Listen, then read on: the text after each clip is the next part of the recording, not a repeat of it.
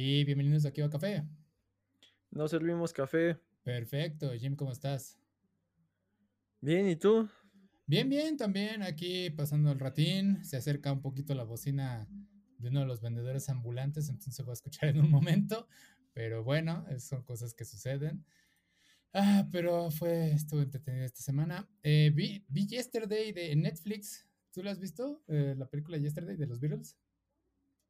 Mm, el tráiler se veía interesante, luego hay críticas que decían que la película no iba a ningún lado, entonces este, pues me la salté. Con toda la lista que hay por ver, este, ahí sí le hice caso a la crítica y me la salté. Por más que eh, soy muy fan de Chiran y me llamaba la atención verlo actuar, eh, ha sido de esas que digo, ay, mejor veo otra cosa. Actuar, actuar es una palabra muy amplia para él en este caso. Es, es un cameo nada más. Es así de, ah, hola, soy Chiran. Ah, sí, te invito. Mm, hola. Y ya, a eso se reduce. O sea, realmente no hay una actuación por parte de él. Este, pero está entretenida la película. Es dominguera. A mí igual me llamó la atención por el tema. Y sí, realmente se siente como que no va a ningún lado. El final sí me llamó la atención. O sea, no, no terminó como yo creía que iba a terminar. Pero interesante algunas cosas en cuanto a lo que toman de qué pasaría si nadie conociera a los Beatles y tienen dos memes acerca de ello, principalmente uno con Coca-Cola y uno con los cigarros, y que te dicen, güey, empieza el protagonista a decir, quiero una Coca-Cola, y todos, ¿qué es una Coca-Cola? Ah, o empieza a decir, eh, quiero coca, una, y todos así de, eh, ¿este güey quiere drogas? o sea, en vez de entender eh, pues, la bebida, ¿no? Y ya empieza a investigar y pues sí no existe la Coca-Cola y todo eso. Entonces hay, hay, cosas ahí interesantillas que toman. Este, pero sí, o sea, no me gustaría hacer más spoilers allá de ello, pero está, está divertida, o sea, nada más, está entretenida. Tiene un mensaje por ahí, pero eh, está, está. Y este, y también vi otra película, vi la de Sing 2, y ya sabemos lo que pensamos tú y yo del maldito koala. Pero voy a decir esto, Sing 2 se supera en cuanto a animación. Está más divertida que la primera, pero es la misma trama. Es la misma trama y es de la misma bocota de, de Moon lo lleva a hacer otras cosas que llega a solucionar por, por trama. Y el villano, pues eh, sacan un villano que es un jefe desquiciado que nada más quiere hacer las cosas como él quiere y que trata a sus empleados como basura. Este, esa es la película. Pero digo, básicamente en efectos especiales, eh, bueno, efectos, animación está muy bonita. El soundtrack obviamente está genial. Entonces, también es muy divertida la película en ese sentido. Y ya, eso, fue lo que estuve viendo. Entonces, ah, estuvo, estuvo entretenido. yo, yo fui al cine a ver este, My Hero Academia World Heroes. ¿Eh? O World Tour, o no sé cómo se llama este, la película. Creo que de. Yo fui al cine a ver My Hero Academia World Heroes. Ajá. ¿World Heroes? Algo así, sí. ¿Y qué tal? Mm, está bastante buena. Creo que de, las tres películas eh, tiene la mejor historia. Ajá. Eh, se centra más en un solo personaje y eso hace que se pueda desarrollar más. Ajá. Y tiene un par de, escenas de animación muy, muy bien logradas, un par de escenas de acción muy, muy padres, y más que no necesariamente es este acción estilo shonen de yo tengo ki, yo tengo más ki, y etcétera. Acá es, es, una especie de persecución que está muy, muy bien lograda, está, está bastante este, entretenida de ver. Ok, hace lo que se ve eh como en el tráiler, eso que son como Black Ops, ya ves que decía como que el traje es tipo Black Ops. Ah, eso es un poco más para vender figuritas, siéndote honesto. Ah, ok, ok. Ajá, perdón, sigue. Y vi el, el, de Harry Potter, el especial de 20 años, de las entrevistas, este... Eh, no está mal, pero si eres fan más del mundo mágico que de los actores, no vas a encontrarte nada nuevo. Okay, si eres fan de los actores si eres fan de los actores y quieres oír un par de anécdotas del set y un par de anécdotas de, ellos, eh, vale la pena, pero si ni siquiera te gustan las películas o eres fan de Harry Potter, no, no, no aporta nada. No hay ah. ahí, este, y de hecho, eh, ni siquiera se centran en making of o eh, efectos especiales o este tipo, es netamente los actores y su relación entre ellos. O sea, sería como una nostalgia después de Harry Potter, ¿no? Ajá, sí, sí tiene factor nostalgia y lo que quieras, pero, eh, más allá de eso, o sea, está está divertido si eres fan y y hay unas anécdotas ahí muy chistosas, pero, eh, tampoco es así como que si eres fan del mundo mágico tengas que ver eso, o sea, eh, más Mm. allá de de escuchar alguna visión de un par de de de los directores que fueron como 4 los que estuvieron en la saga. Ajá. Sí, creo que son 4, eh eh, Columbus, este, Yates, creo que fue el de las últimas, Cuarón y en medio, este Ah, sí cierto, Cuarón. ay, se me fue el nombre del que hizo el el Cáliz de Fuego, pero, neh, no está mal, pero tampoco es como que indispensable. Okey, okey, va, va, va, entonces, como una entrevista 20 años después de Harry Potter y detrás de cámaras, Ujú. más o menos, combinado, va. Güey, cuando dijiste la que es la tercera película de My Hero Academia, dije: "Espérame, ¿ya hay 3?".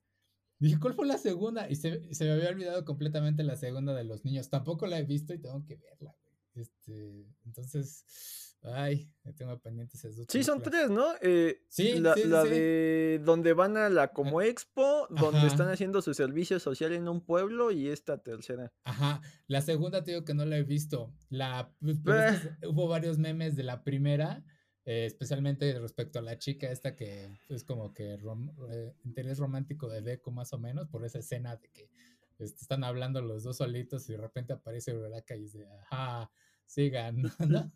la Ajá. primera tiene sus sus buenos momentos, más porque, Ajá. pues, se centran en un grupo pequeño y y se lucen en en sus respectivas peleas.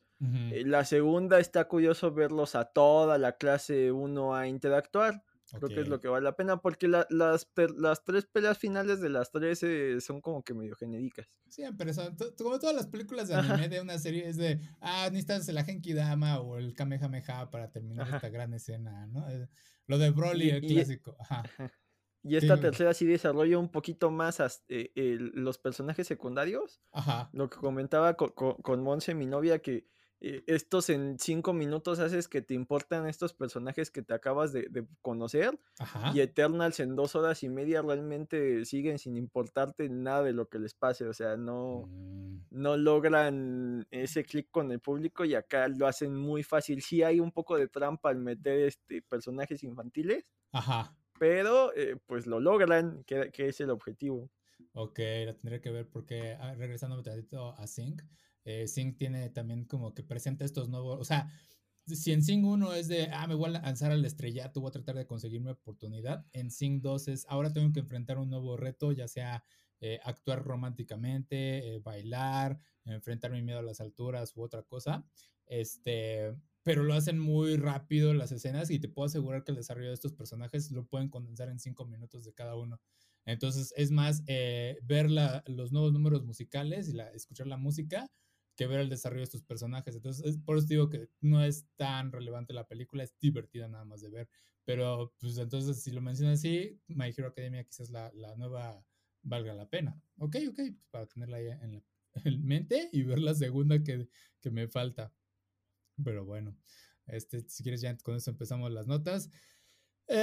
Hemos hablado de los NFTs a más no poder, han salido varias noticias, se han metido estudios de videojuegos, entre ellos Konami, Square Enix. Square Enix recibió varias críticas. Yo sé que no lo hablamos, pero ahí salieron las noticias.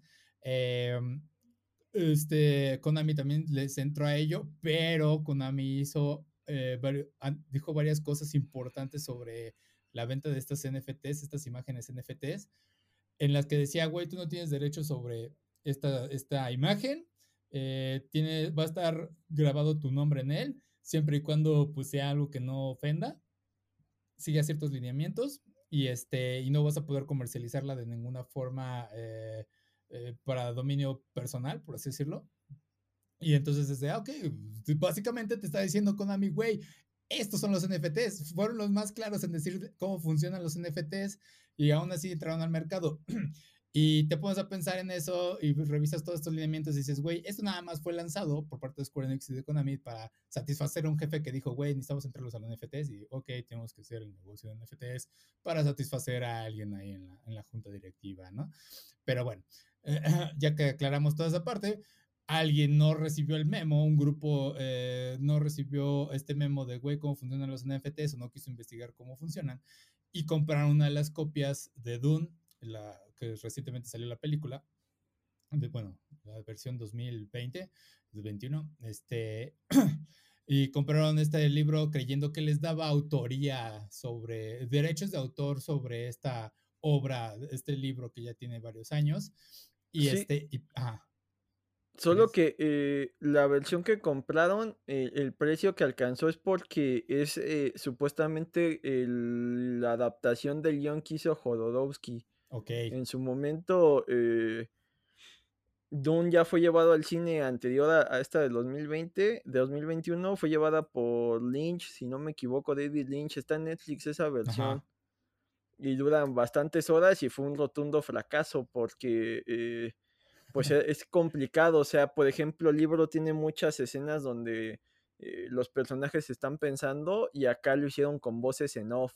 Entonces tienes al actor, este, serio y y su voz en off, eh, diciendo lo que piensa y eso, pues, en un lenguaje cinematográfico no funciona. De hecho, eh, raro. hay hay muchos guionistas que que critican el uso de un narrador en cine, te dicen que que es un ¿No? recurso que, eh, no debería de funcionar. En en en literatura, pues ¿Sí? sí, ¿no? Y y de Oh, hecho, eh, pues es es muy común, inclusive en los cómics cada vez se quita más esa figura del narrador con estos, este, textos.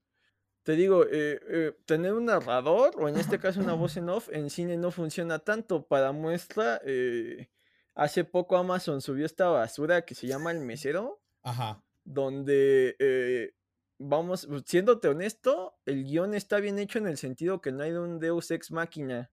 Okey. Pero, en el sentido de que sea algo entretenido, es una basura. Y la voz en off es Franco Escamilla di diciendo puros dichos populares que según le dan sentido a la historia, un asco de película. Y solo quería quejarme de eso. El punto es que, eh, ya se intentó hacer Ajá. eh eh y Jodorowsky en su momento, juntó a no sé cuántas estrellas y y había dicho que iba a durar 7 horas y hizo todo un happening de lo que sería, y de hecho creo que hay un documental de lo que iba a ser su Dune, más allá de la película en sí, pero nunca vio puerto. Entonces estos chavos creyeron que con ese guion iban a lograr, este, producir creo que una serie animada y aparte Ajá. películas y series y no sé qué de lo que era Dune. Tenían este, o sea, según es un grupo que se hay varios grupos que se ha popular popularizado esta idea, perdón, ay, perdón, de tener estos grupos que básicamente compren estas derechos de autor, estas obras, libros, películas, lo que sea, para que no caigan en manos de un riquillo que lo quiera tener nada más en su colección y no lo comparta. Ese es el el ideal que ellos tenían. Entonces, ya después ves que querían lanzar esta serie animada y demás, y al parecer em empiezan a hablar también, aparte de que a trasfondo tenían la idea de querer quemar casi, casi los libros y demás para que el el valor de este NFT, pues, aumentaría obviamente, ¿no? Entonces, ahí cuando ya se pierde esta parte de, eh, por hacerlo por caridad o por hacerlo por la humanidad, el rescatar estas obras. Entonces, sí es de ya empiezan a criticarlos de: "Güey, no manches, o sea, eres un idiota, no sabes cómo funcionan los NFTs, o sea, obviamente no tienes derechos sobre ello". Según se defienden diciendo: "Ay, sí sabíamos que no tenemos derechos de autor, nada más queríamos, este, eh, rescatarlo", o algo así. Y es de, ajá, invertiste tres Se punto cinco millones de Ajá. dólares. Ajá. Según su choro era que, eh, teniendo como que el guion adaptado de Jodorowsky, iban a hacer una versión propia, Ajá, eh, y que lo original. iban a llamar, en vez de Dune iba a ser otra cosa, no sé.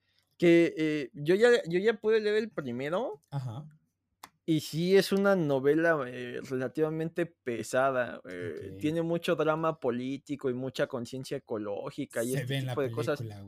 No Ajá. está nada ma no está mal, Ajá. pero, pues, mucha gente dice: "No, es que, pues, Star Wars", ¿no? Y y lo copió. Ajá. Pues, algunos conceptos sí, pero el mérito de Star Wars es, pues, ser infinitamente más digerible y y Sí, entretenida, ¿no? sí, Eh, completamente. no digo que no sea entretenido Dune, pero, pues, no es lo mismo que a un niño le digas: "Mira, 2 tipos Ajá. peleando con espadas", que le digas: "No, es que este personaje va a ser una especie de mesías", y toda la carga política, geopolítica, religión, militar que puede cargar, o sea, pues sí son productos muy distintos. Entonces, este. Se entiende, y también después de leerla, pues entiendes todo el el el hype que había, tal vez ya un poco olvidado porque la novela salió en los 70, si no me equivoco, pero los, los este, amantes de la ciencia ficción de Hueso Colorado, pues sí era un evento que estaban esperando, o sea, sí es una novela que eh, por ahí si, si, si te pones muy quisquilloso, pues sí encuentras este que influyó en otros, en otros autores de ciencia ficción. Sí, sí, o sea, como dices, ahí se ve la clara influencia de todo este desma de, de, Star Wars, pero como dices perfectamente se vuelve más digerible. Y, y ahorita lo estoy viendo porque, por ejemplo, hay series de anime que están tratando, de Isekai en especial, que justamente hablan de política y todo ello, pero lo hacen también de una forma bastante digerible y me estoy divirtiendo viéndolas, o sea, sí, sí lo hacen bastante, explican muy bien cómo funcionan las cosas y se, aunque se vuelve mucho de estas imágenes estáticas de estamos hablando de política y no hay mucha acción, es de, güey, lo están haciendo muy bien y muy entretenido. Y pero en la película de Don sí se ve, y incluso en la versión original sí se ve lo pesado que son los diálogos, que, de qué es lo que van a tratar hablar, qué es lo que trata en sí la historia. Este, y si es de, güey, ya me imagino el libro y tú me lo acabas de confirmar sin leerlo.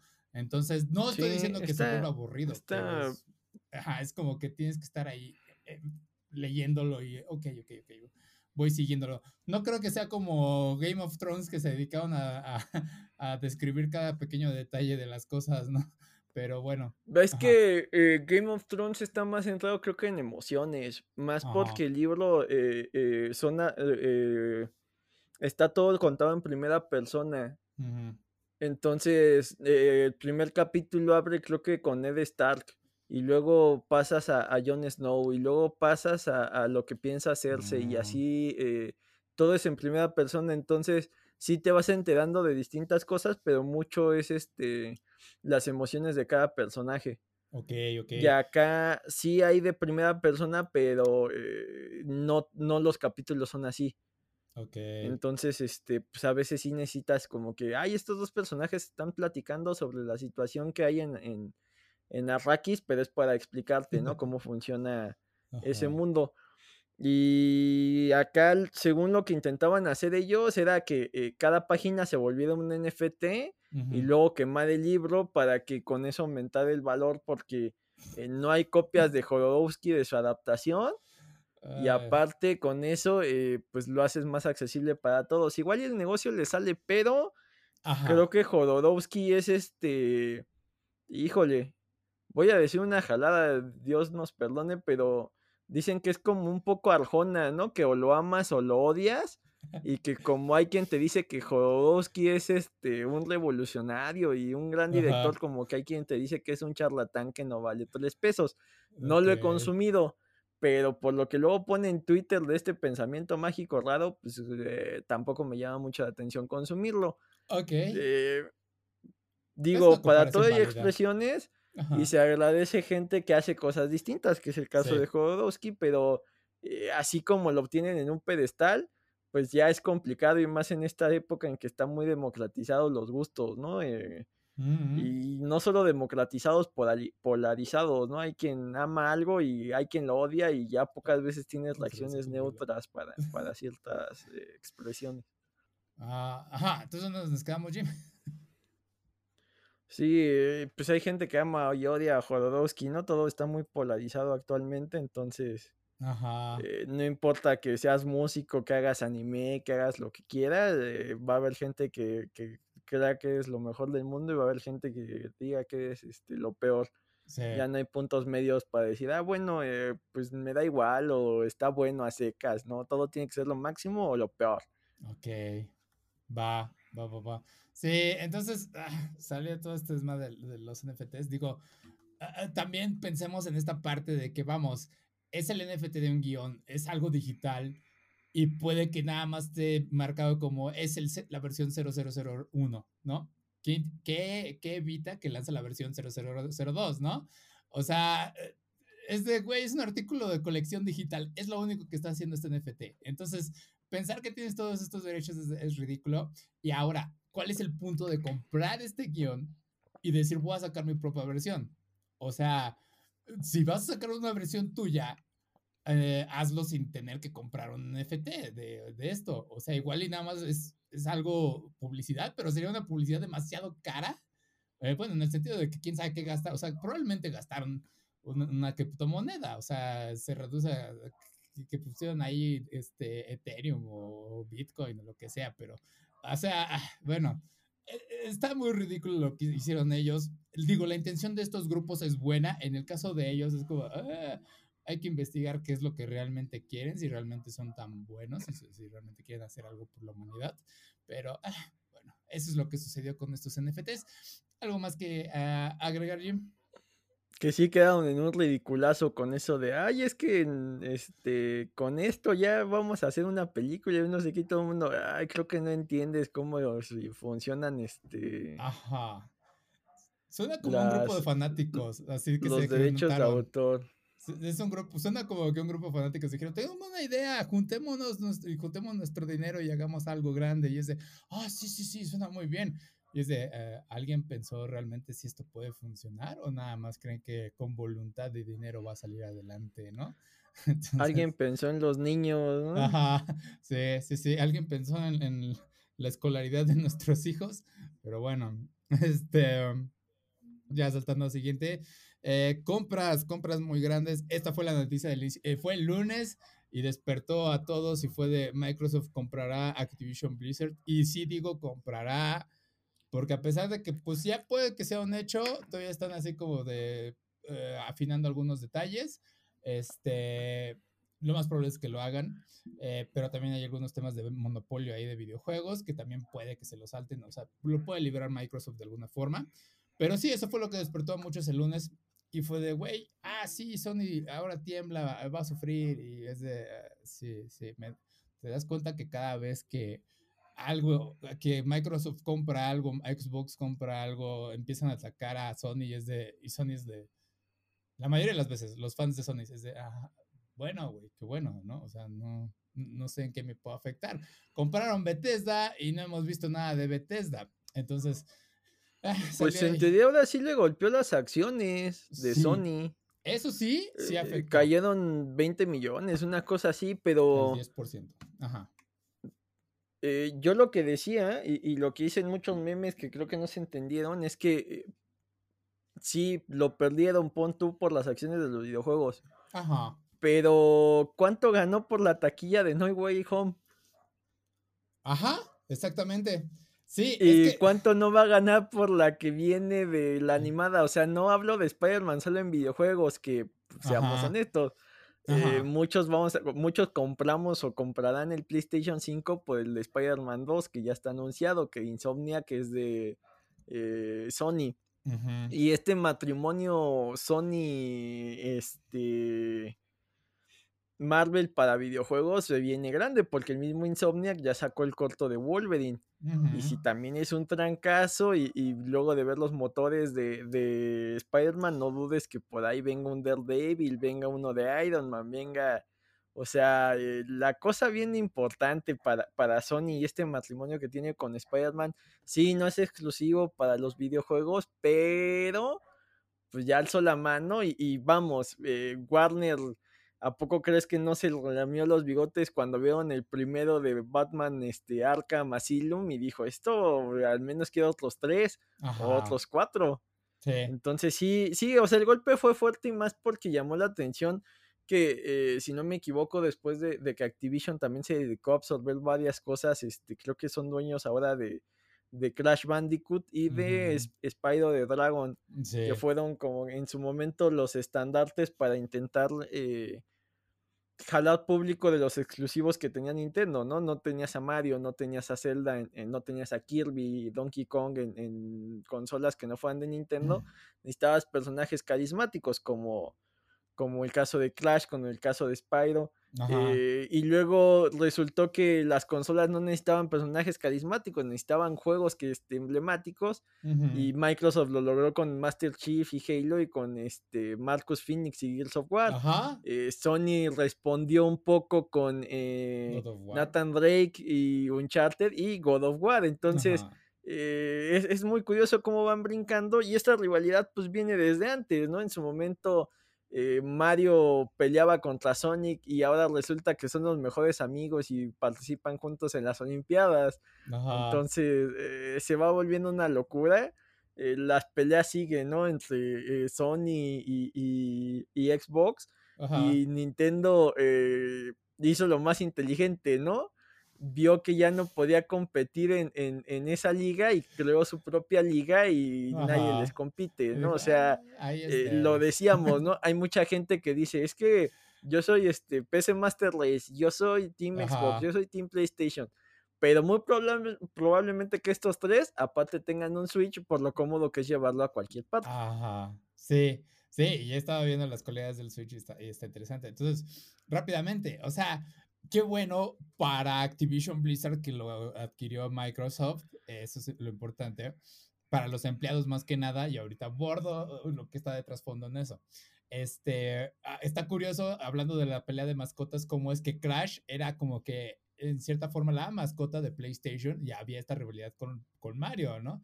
Ahí están los comerciales, estaban divertidos. Y ahora resulta que esta, esta mascota se volvió la mascota de Xbox. Y ahora sigamos con la historia en el que en algún momento eh, Microsoft se, acercó a Nintendo y lo querían comprar. Y está esta historia de que los directivos de Nintendo se rieron ante la junta de, Microsoft dijeron, tú compras Nintendo, qué ridículo, ¿no? Y búsquenlo, ahí busquen la historia. Este, y ya cierra, ahí, lo tienen. Entonces está coqueto como ver ahorita Microsoft ya está creciendo y con esa adquisición ahora se vuelve uno de los tres grandes este, de la industria de los videojuegos, estando Tencent y Sony en la cima.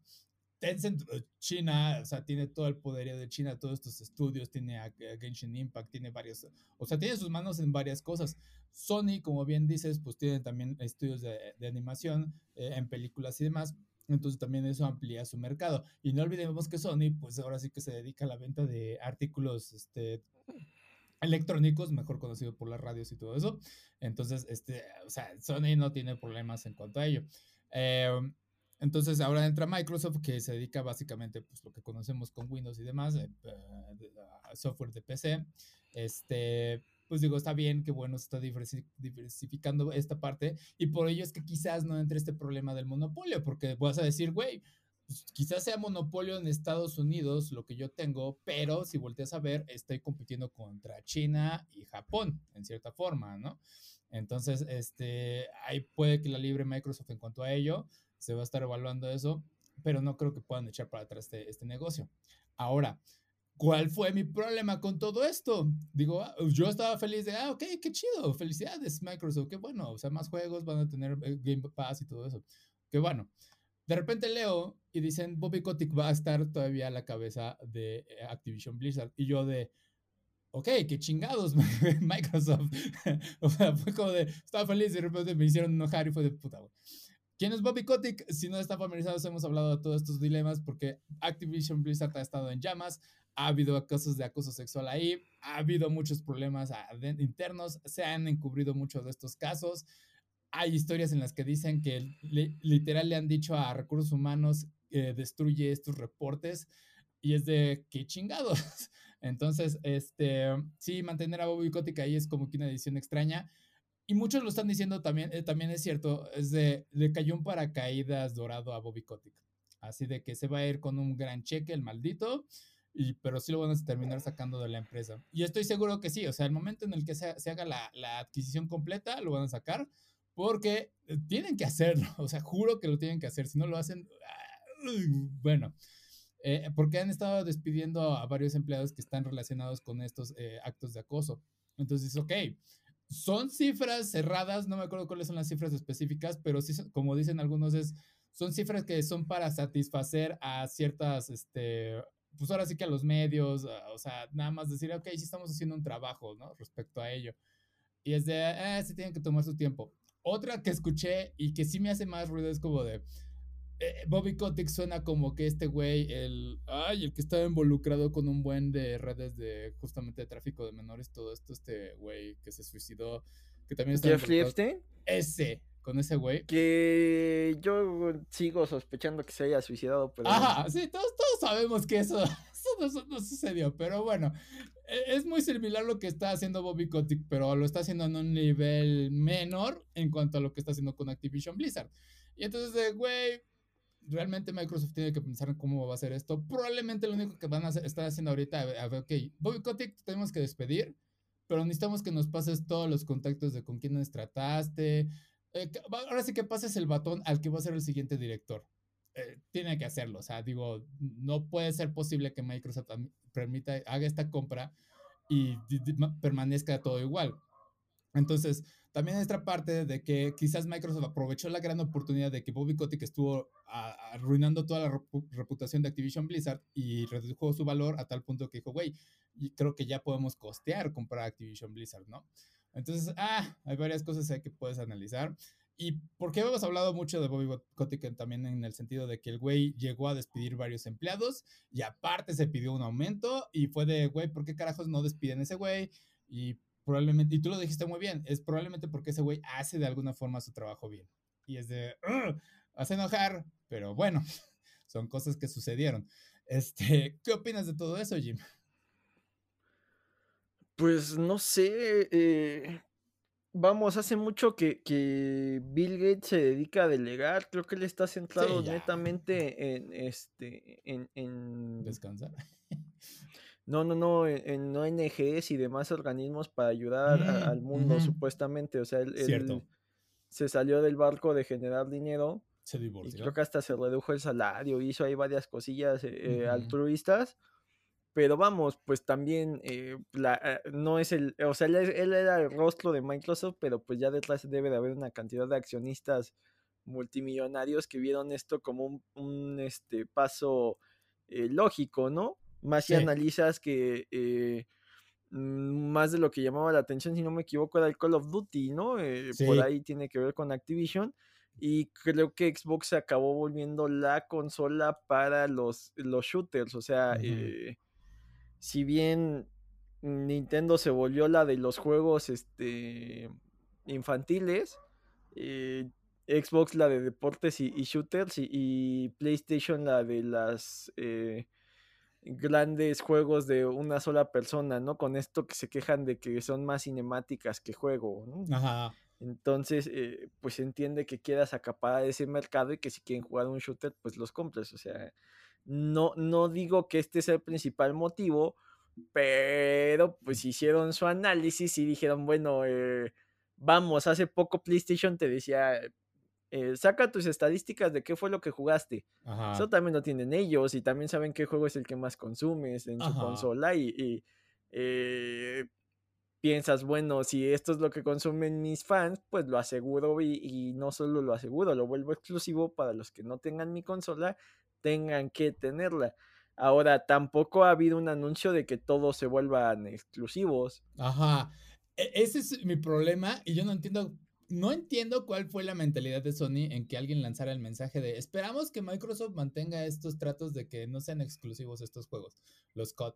Y yo, ¿por qué tienes que hacer eso, güey? O sea, yo creo... Eh, ajá. Pues supervivencia y a la vez eh, eh, son narrativas. ¿Qué, historia te está contando Sony con eso? qué bueno que ya es tuyo, pero eh, los fans del COD no solo son de tu consola. Entonces, si se lo quitas a las consolas, eh, tú eres el villano.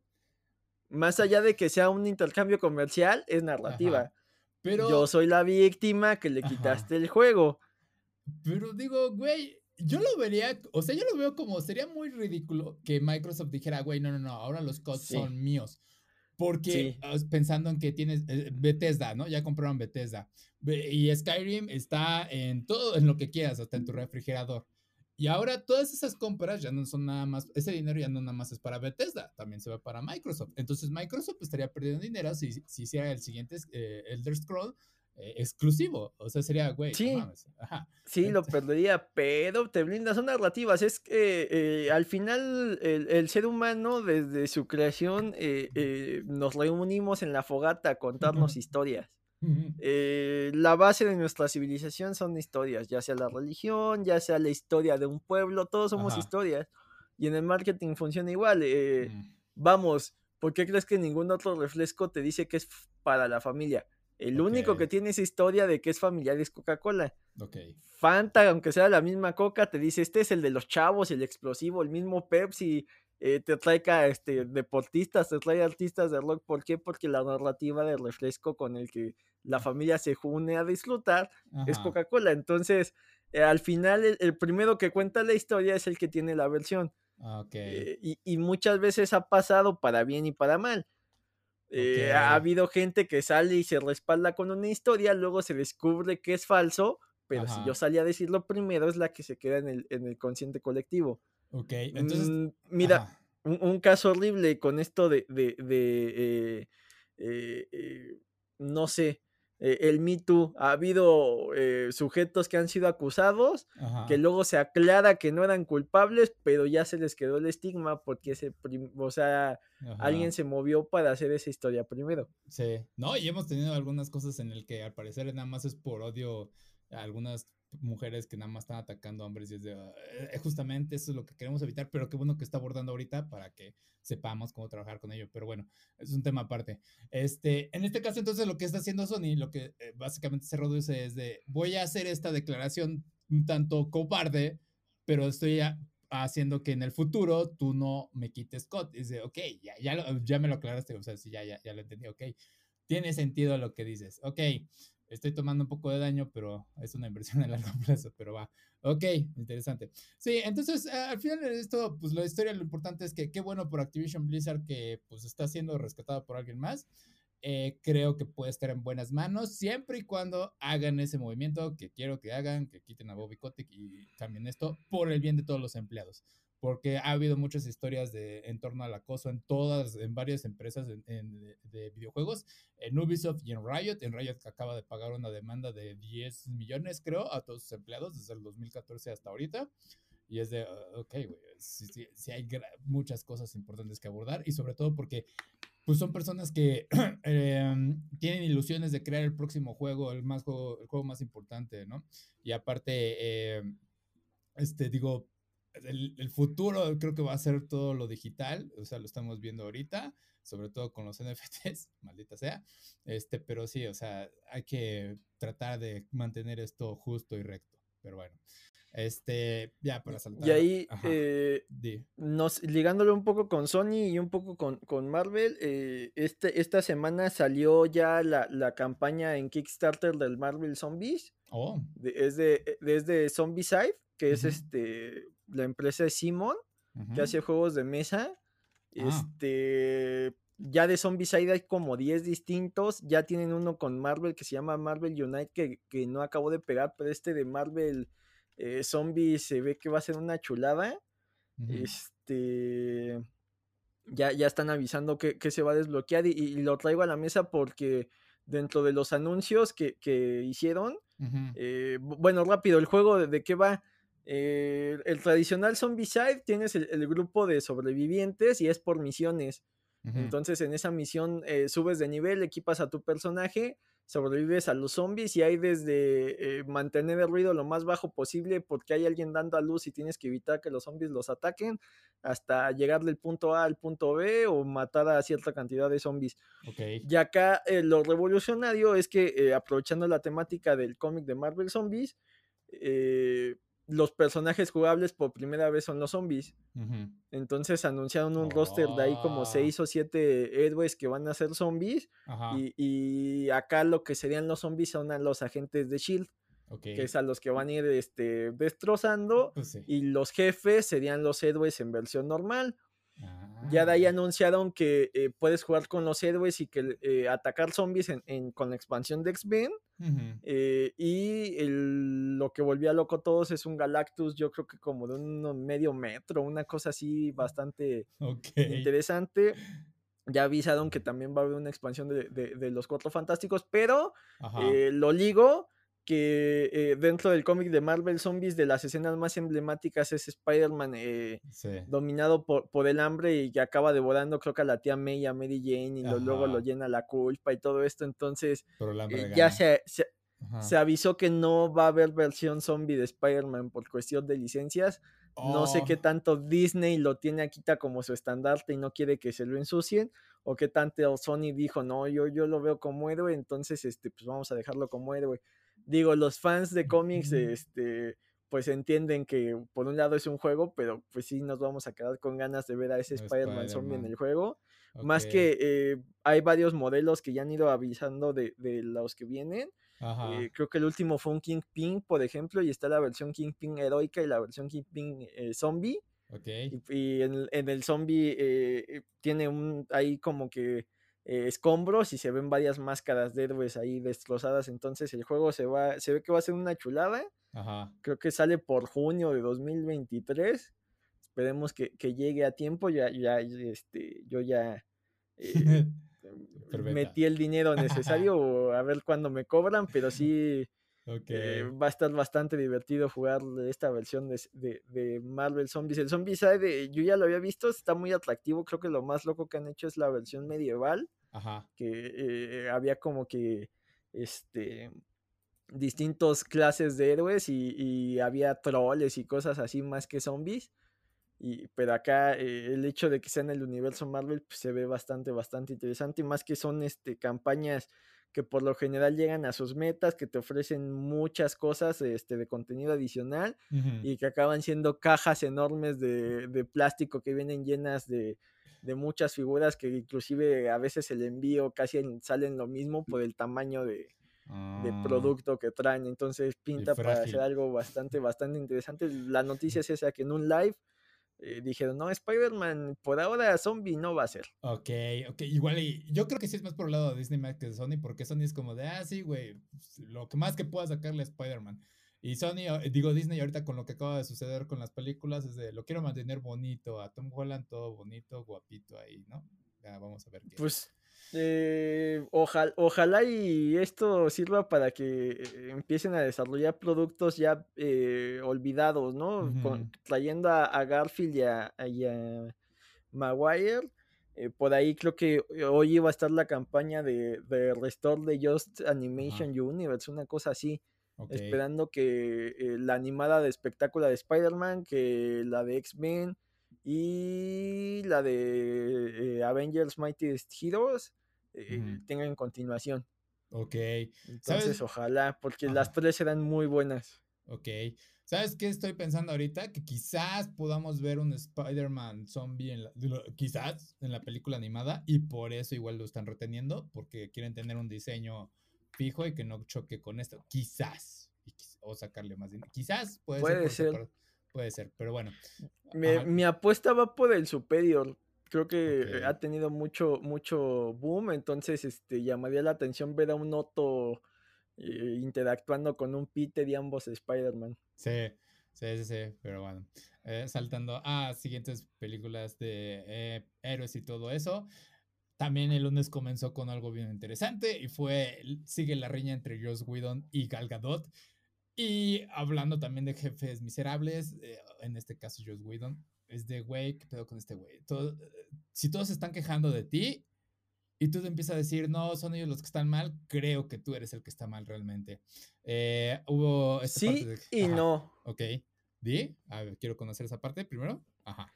Mira, eh, que Josh Whedon tenga fama de, ser un director que, que eh, los presiona y hace mala chamba, pon tú que sí. Ajá. Que no sea la mejor persona, pon que sí. Pero eso no le quita a Ray Fisher que sea bueno o mal actor. Yo lo poco que he visto de él fue en Liga de la Justicia y no me transmitió nada. O sea, yo si me preguntas, ¿Ray Fisher es buen actor? Te diría que no. Ok. Ahora, Gal Gadot eh, ha salido en muchas cosas, pero realmente nunca en algo que le exija un nivel actoral. Entonces, eh, seamos francos, eh, no es que sea una buena o mala actriz, solo es popular y vende. Ok.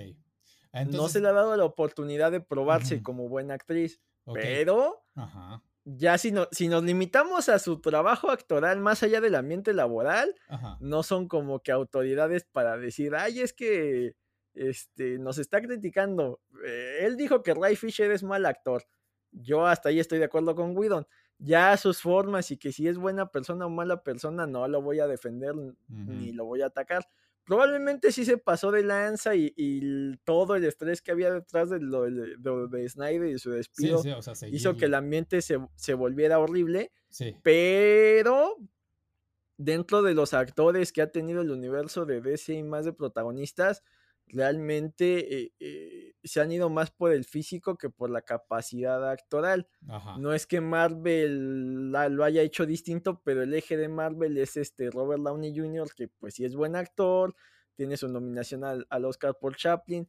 Eh, DC tiene a, Ben Affleck, que también es muy buen actor y tiene buenas cosas, pero de ahí en fuera, por ejemplo, tienes en en Marvel a Scarlett Johansson, que ya lo demostró en Jojo Rabbit, ya lo demostró en Historia de un matrimonio, que sí, puede actuar, más allá de, tener un físico impresionante. Entonces, en DC, pues eh, tienes a, Henry Cavill, que más allá de ser estúpidamente adorable, nunca ha hecho un trabajo actoral que, le requiera más.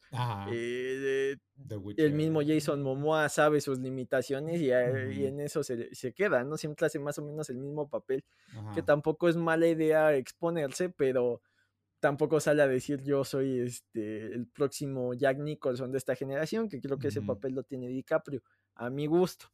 Entonces, eh, a nivel actoral, a nivel actoral, sí, no son voces para decirle se está viendo, se está haciendo bien y se está haciendo mal. Vamos, eh, y, inclusive a ese nivel, eh, Scorsese, que salió a criticar, pues sí es una autoridad, ¿no? Con todas las películas que tiene detrás, eh. y se le, se le, atacó mucho, ¿no? Entonces, dejando de lado todos los mitos, todo lo, horrible, todo lo que hay detrás, todas estas notas de que Josh Whedon pudo ser, o sea, vamos, mi punto es, ¿qué tanto Ray Fisher está atacando a Josh Whedon por ser bueno o, o, o sea, sí, a lo mejor Whedon es un horrible jefe y un pésimo director, pero ¿qué tanto Ray Fisher está jugando la carta racial para justificar lo bueno o mal actor que es? Mm, Creo que son como que dos cosas eh, por separadas. A lo mejor habría que dar la oportunidad a Ray Fisher de trabajar con otros directores y ver cómo se desarrolla para decirte si es bueno o, es malo. Si nos centramos netamente en Liga de la Justicia, a mí se me hace un pésimo actor. Ah, y ahora con, con Gal Gadot es lo mismo estamos en, la disyuntiva de, qué tanto eh, es buena o es mala y qué tanto está jugando la carta de por ser mujer se está defendiendo. Entonces también habría que darle la oportunidad de que actúe en otras cosas para que se defienda como, solo como actor, no como persona. Ese es mi único punto sobre la nota, que, hay que analizar como actores qué tan buenos o qué tan malos son. Gal tiene mucha fama, es, es muy guapa, lo que quieras, pero a nivel actoral no ha demostrado nada. Ok. Ok, sí, sí, o sea, estoy totalmente de acuerdo con lo, que tú dices acerca de estos actores no tienen realmente algo que los preceda como decir, oye, soy un buen actor, ¿no? Para decir, como dices, Scarlett Johansson es un gran ejemplo, ella salió de Black Widow y hace lo que quiere y es muy buena. Este, pero sí, no hemos visto a Gal Gadot en otra cosa más que en la película de Netflix y realmente no la acabé de ver porque no es mi estilo, no me entretuvo, pero bueno. Este. Y en Rápidos y Furiosos, que ah. tampoco era como que te exige mucho actoralmente, ¿no? Ajá. Eh, pero bueno, o sea, pero retomemos estas partes de que, pues, enfoquémonos en esto de que hubo este dilema que fue porque cambió Joss Whedon algunas líneas de Gal Gadot eh, en cuanto a Wonder Woman y que chocaban en cuanto a la personalidad de todo ello y que Gal Gadot quería mantener lo que se hizo en la película de Wonder Woman original. Este, entonces también esta esa parte. Ray Fisher, no creo, me, sí dudo mucho que use esta parte de, de, racial como para defenderse ante Josh Whedon, porque dice, güey, cambiaron los tonos de piel de las personas afroamericanas nada más porque quiso este güey. Ah, sí puedo ver el problema en cuanto a ello, y es de, güey, pues que está raro, ¿no? Sí puedo creer que ataquen a al trabajo de Ray Fisher en de, güey, es que tienes que hacer las líneas así, así, y se, se espere Josh Whedon, porque sí es un gran factor lo que dices. Sale Zack Snyder por emergencia y entra este güey y dicen, güey, tenemos que, terminar esta película, tienes que retomarla, tienes que acabarla. Y dice, ok, güey, tengo que ponerme en, el papel de director y hacer esto y terminar esto que está a la mitad, seguir la visión de alguna forma, ¿no? Pero también... No, y aparte, eh, tal cual, Tal cual dices, el problema con, con, Gal Gadot de cómo se dicen las líneas es por ese cambio. O sea, más allá del autoritarismo, eh, cuando tú haces una película hay mucho trabajo de mesa antes.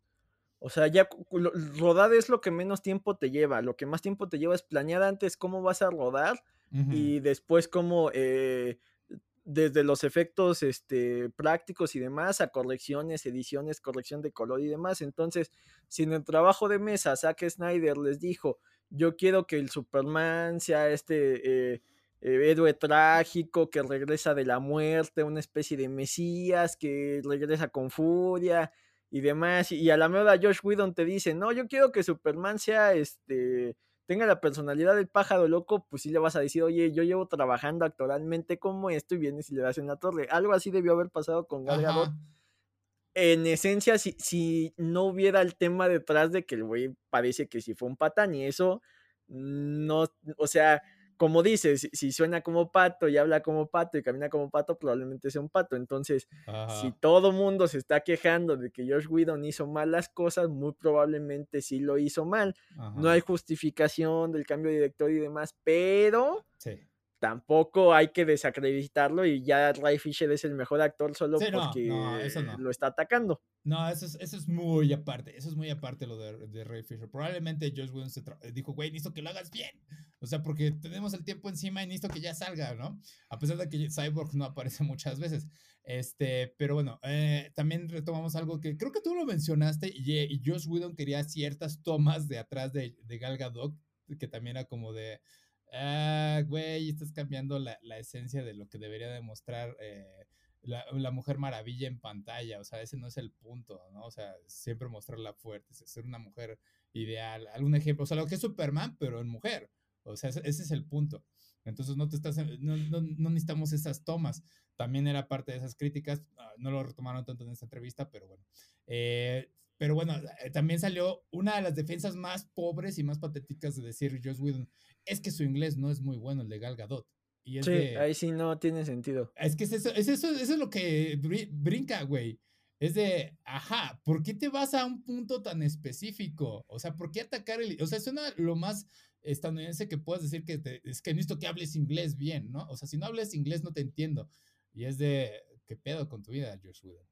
Entonces, también no es algo nuevo, porque si ves uno de los grandes trabajos de George Whedon, que fue Buffy la Casa Vampiros, y ves a la actriz, también hay quejas de ella, y quejas de que, güey, es que me quería que gritara, este, me hacía enojar, me dijo gorda cuando estaba embarazada, y es de, güey, ¿no? Y me pongo a revisar todas estas cosas, eh, las tomas de Gal, las tomas de Gal Gadot que quería, Buffy la Casa Vampiros, y digo, ¿quiénes eran los fans de, Buffy la Casa Vampiros? Eran adolescentes calenturientos que les gustaba ver a esta chica peleando con vampiros, que no aportaba mucho a, mostrar a la mujer fuerte, ¿no? En esos momentos. No era así como que la gran heroína, sino era como que, ay, qué bonita está esta Buffy peleando con vampiros, haciendo trabajo, ¿no? Entonces sí es como de, güey, quizás el trabajo de Josh Whedon está enfocado en Híjole, es que es que no no tanto es así, ¿eh? O sea, eh, habría que analizarla porque sí tenía sus cosas fuertes este Buffy, y sí tenía tramas interesantes y eh, el tema de Willow con, con este que es este el personaje de Alison Hannigan hablando de, de eh, sus preferencias sexuales y demás, o sea, tampoco lo estás como que minimizando mucho, habría que ver sí que tanto ese era el core y qué tanto pues, realmente hizo una chamba distinta. Aquí eh, lo que a mí más ruido me causa, no tanto es que lo ataquen, sino que nadie ha salido a defenderlo. Es que eso es, como que... Eh, o sea, se podría crear la polémica y, el elenco de Buffy podría decir, no, es que sí tiene sus cosillas, pero en el fondo es bueno, o el mismo Disney, ¿no? Decir, no, pues este, acá con, con, el equipo de, de, los Avengers, pues trabajó a todo dar y todos fuimos felices, entonces eso es lo que sí causa ruido. Ajá. Ok. Que nadie ha salido a, a, intentar defenderlo. Tiene buenas intenciones. O sea, es, nadie dice, tiene buenas intenciones. Nadie lo ha salido a decir, es tan sencillo como eso. Entonces está, está interesante porque es de, güey, o sea, tu trabajo es bueno, como dices, tiene, aborda ciertos temas, pero de repente cuando se trata de hacer tomas y guion y es de, ¿a, quién va dirigido esto? ¿no? Eh, ay, se me fue otro de los puntos. Es que es Buffy. Sí, no, o sea, eh, eh, si comparas qué tanto hay, es Hay Candy Wonder Woman en la versión de Whedon y en la versión de Zack Snyder, pues sí, ¿no? La, limita mucho a eso, a, Wonder Woman, pero pues ahí que tanto eran los, este, los ejecutivos queriendo que vendiera, ¿no? Igual y no tanto es responsabilidad directamente de él. Que al final, eh, eh, alabaron mucho al, el corte de Snyder por lo malo que es el de Whedon, pero si esa fuera la versión que hubiéramos visto en el cine, también hubiera sido acabada por muchos críticos, ¿eh? O sea, eh, medio compuso las cosas, pero no te dio una buena versión y al final, le a quien le arda, es la misma historia que de Avengers. Llega un alien, en este caso Loki, en el otro Stephen Wolf, se pelea se pelean contra sus esbirros en una ciudad, ya sea Rusia o ya sea Nueva York, y al final queda la amenaza de que va a venir alguien más grande, ya sea Darkseid o Thanos, o sea, eh, y, y, tampoco es una fórmula que se varíe mucho de lo que viene con este con personajes eh, cuando hay crossovers de estos equipos, ¿no? Por lo general, más allá de los que se crean como equipos desde cero, llámese X-Men, llámese Cuatro Fantásticos, eh, por lo general Liga de la Justicia y demás, la Liga de la Justicia se creó porque vino Starro y se tuvieron que juntar para vencer a Starro, en el mm. caso de los Avengers, para vencer a Loki, entonces... Eh, por más fan que seas de DC, sí, el argumento es muy similar al de Avengers, eh, solo que pues todo en blanco y negro y con slow motion.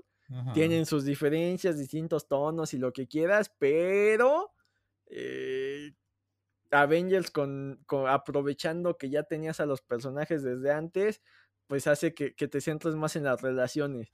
Y en Liga de la Justicia introduces a los personajes y tienes que crear las relaciones, entonces no te dan sus tres horas de película para que realmente te importe un personaje como Cyborg. Sí, sí, sí, sí, totalmente de acuerdo. O sea, y también.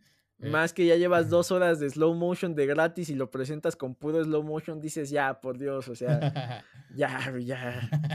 Cuestión de gustos, o sea, sí, sí, eh, eh, si, si, tú crees que es la mejor película de ese, está bien para mí, no, no lo digo por ti, lo digo por el público. En lo ah. personal, creo que ni siquiera es la mejor de DC del año pasado, pero cuestión de gustos.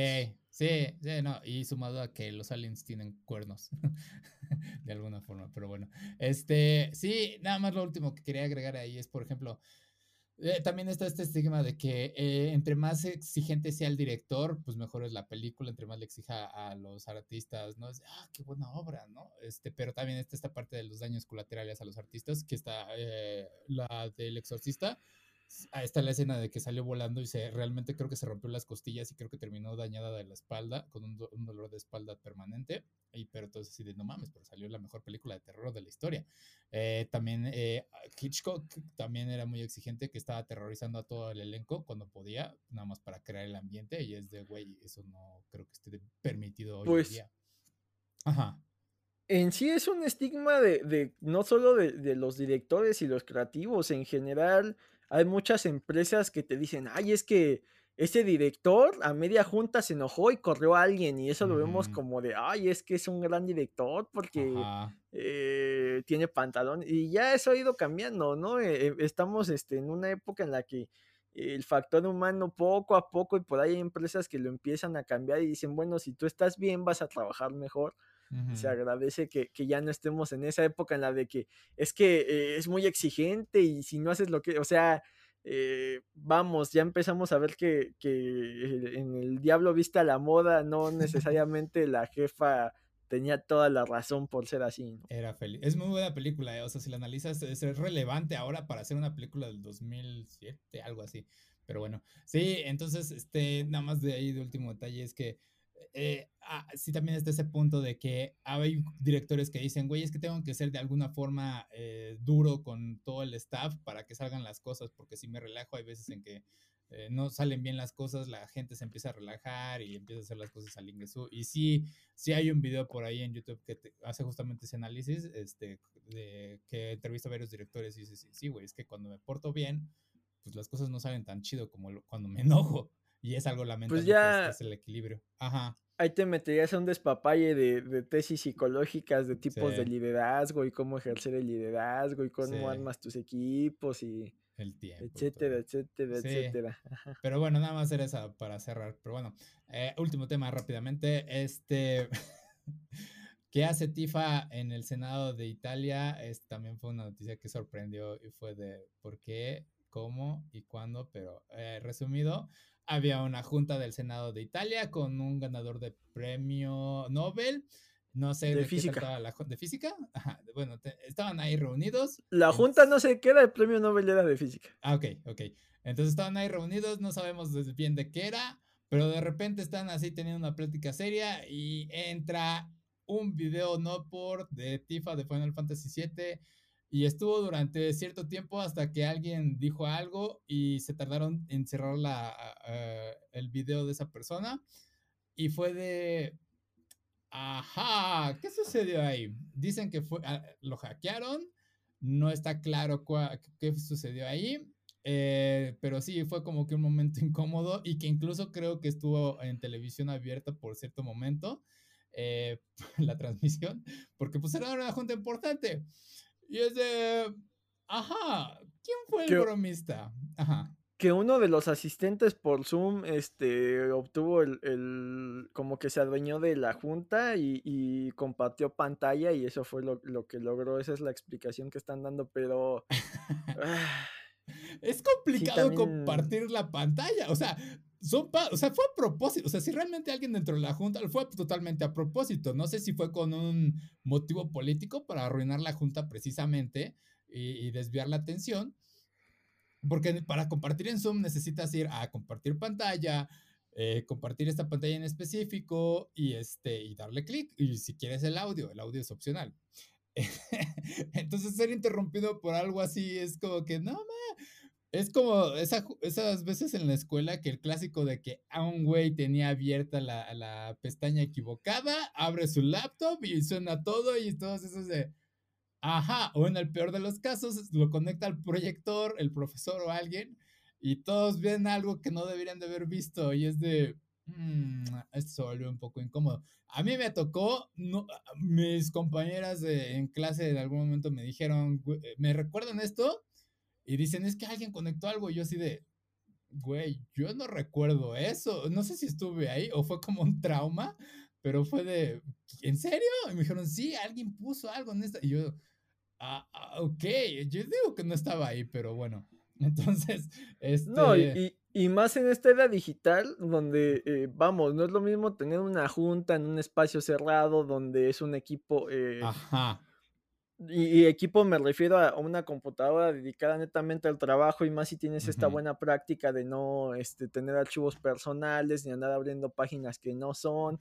O sea, eh, vamos, no pasa de que eh, tengas abierto el Gmail, ¿no? Y, y por ahí, eh, no sé, tengas tu recibo de la farmacia y compraste algo este, embarazoso, ¿no? Por en línea. ajá. Pero, eh, pues en esta época digital donde cada quien está en su compu y, y- y pasa desde que tienes que prender la cámara y pasa detrás eh, tu Ajá. roomie en chanclas y no es tan grave Ajá. hasta que los que tienen hijos en casa y están intentando trabajar están en juntas y hay un bebé llorando, o sea, Ajá. vamos, todo ese tipo de cosas que, que en esta nueva eh, era en la que vivimos, pues eh, es hasta cierto punto eh, aceptable, ¿no? O sea, vamos, te das cuenta cuando es, son accidentes este, inocentes, ¿no?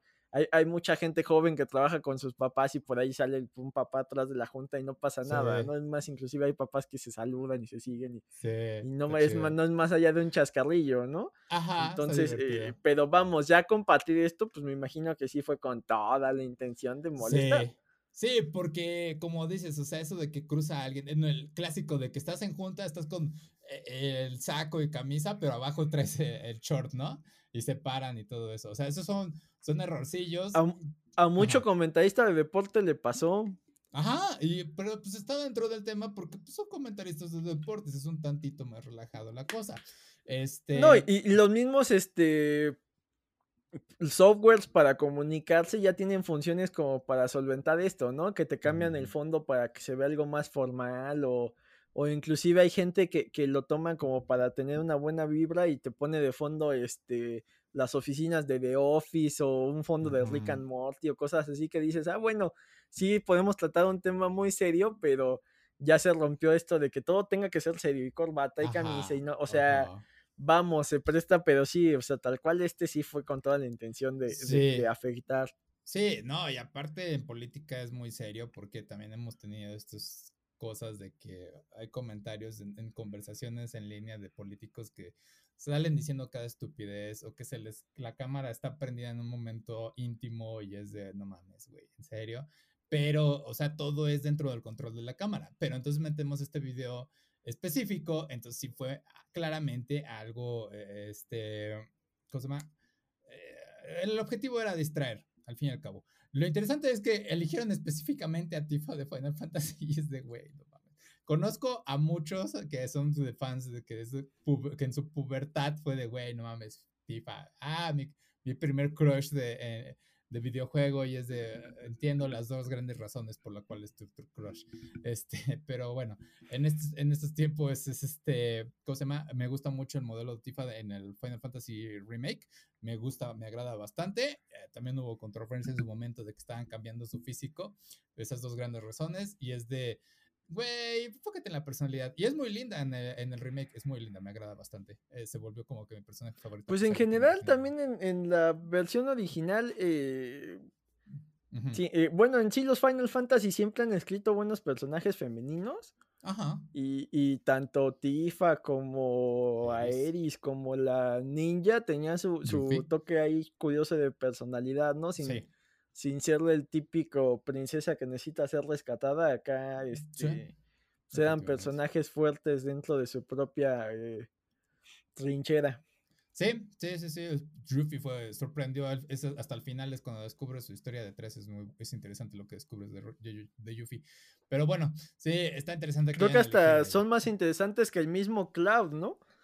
Sí, eh, Cloud es muy raro cuando lo revisas. O sea, revisas el, el juego, luego ves la película, luego ves el resto y es de algo no concuerda con este güey, nada más se vuelve como que el, el Visualmente es e, está genial, pero tal cual dice, sí, esa este, personalidad deprimida y cuando te das cuenta que ni siquiera es de él que la copió y... Ajá. Está, está interesante, Ajá. pero eh, ya cuando revisas lo que buscan los otros personajes y sus motivaciones, creo que son más interesantes. Sí, es de, mm, sí, güey, nada más buscas a, a Sephiroth, ok, quiero conocer más de por qué Barret no tiene un brazo y por qué tiene una hija de que no es de color. Entonces, sí, es este, va, bueno, eso fue lo que sucedió. Eh, esperemos no ver más de este tipo de cosas que salten estos personajes a la fama por ello. Interesante que haya contenido y que alguien dijera ese contenido, pero bueno, regla 34, hacen lo que quieren cuando quieren, con lo que sea, les darles algo y lo van a hacer, pero bueno, este, va. Ya para terminar, Jim, ¿dónde te pueden encontrar? haciendo un pequeño comercial. Eh, ah. Si tienen el PlayStation Plus o cómo se llama la suscripción, creo que el Persona 5 está gratis ahorita. Luego, así rápidamente, yo lo iba a conseguir para el Switch porque estaba de oferta en diciembre del año pasado y dije, bueno, voy a esperar para cuando esté de oferta y justamente me entero después de que PlayStation Plus lo va a tener disponible. Y yo, tengo membresía, lo conseguí gratis, gratis valió la membresía, ahora sí, se dio, uh, se dio mismo valor. Y yo ya lo estoy jugando, está divertido, está, está coqueto, jueguenlo. Pero jueguen el original porque es una forma nueva de explorar el juego que conociste en RPG clásico, ahora RPG de acción. Pero bueno, algo más que añadir. Pues sigan los contenidos de Comics vs. Charlos en Facebook y YouTube y síganme en Twitter como Jim Dusk. Perfecto. Me pueden encontrar como aquí a Player en Facebook, Twitter, Instagram y YouTube. Y nos estamos viendo la próxima semana. Gracias por acompañarnos. No tengan un buen día, tengan un grandioso día. Bye. Cuídense.